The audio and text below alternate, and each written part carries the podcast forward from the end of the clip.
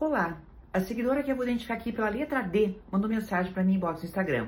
E ela diz: Conheci um rapaz pelo app, conversamos uma semana e resolvemos nos encontrar. Ele mora em outra cidade, veio até mim, fomos direto para um motel. A química entre a gente foi perfeita, transamos loucamente por horas. Depois disso, continuamos conversando todos os dias, aliás, o dia inteiro. Marcamos o próximo encontro para a semana seguinte, porém, um dia antes ele sumiu o dia todo, só respondeu a minha mensagem à noite dizendo que não estava bem, estava com os problemas financeiros e estava sem cabeça.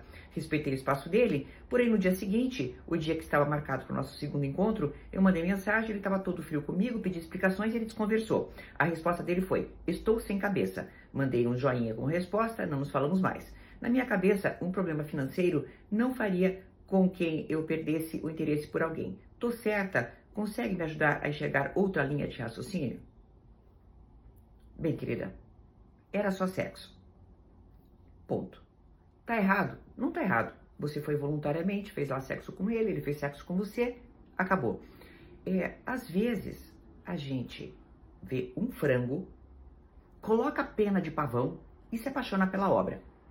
Isso acontece muito com esses romances de internet à distância, tá? Então você vê lá o cara, ai, bonitinho tal, juras de amor logo em seguida, não sei o quê, vão se ver e uma semana depois e transam um monte. Querida, é, tá misturando paixão, tá misturando uma expectativa carente sua de ter um relacionamento sério com sexo. Você tá, tá entendendo? Então aí a gente começa a, a fantasiar muito em cima de uma coisa que foi um encontro casual. Ponto. Meu amor, não estou aqui para fazer um julgamento moral se uma mulher tem que transar ou não no primeiro encontro, que isso é uma coisa ridícula em 2023. Mas eu estou aqui para alertar mulheres para não se iludirem com pessoas que viram uma vez só.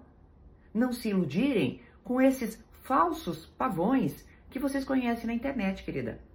Então tá na hora da gente começar a levar a sério o nosso coração. Levar a sério a nossa vida. Faça do teu coração uma coisa mais preciosa, querida.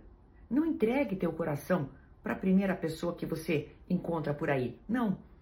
O coração, sabe, o sentimento, as coisas que a gente tem dentro de nós são tão preciosas que nós deveríamos entregar em primeiro lugar para a pessoa que mais merece, que é para nós mesmos.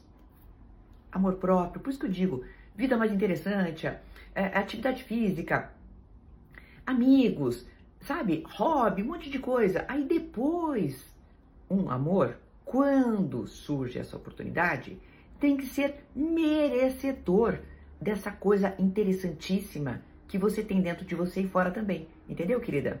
Então, meu amor, a pergunta: ai, você acha que questão financeira deixaria? Não é isso. Foi só um encontro casual. Não se iluda mais com quem você não conhece. Até uma próxima!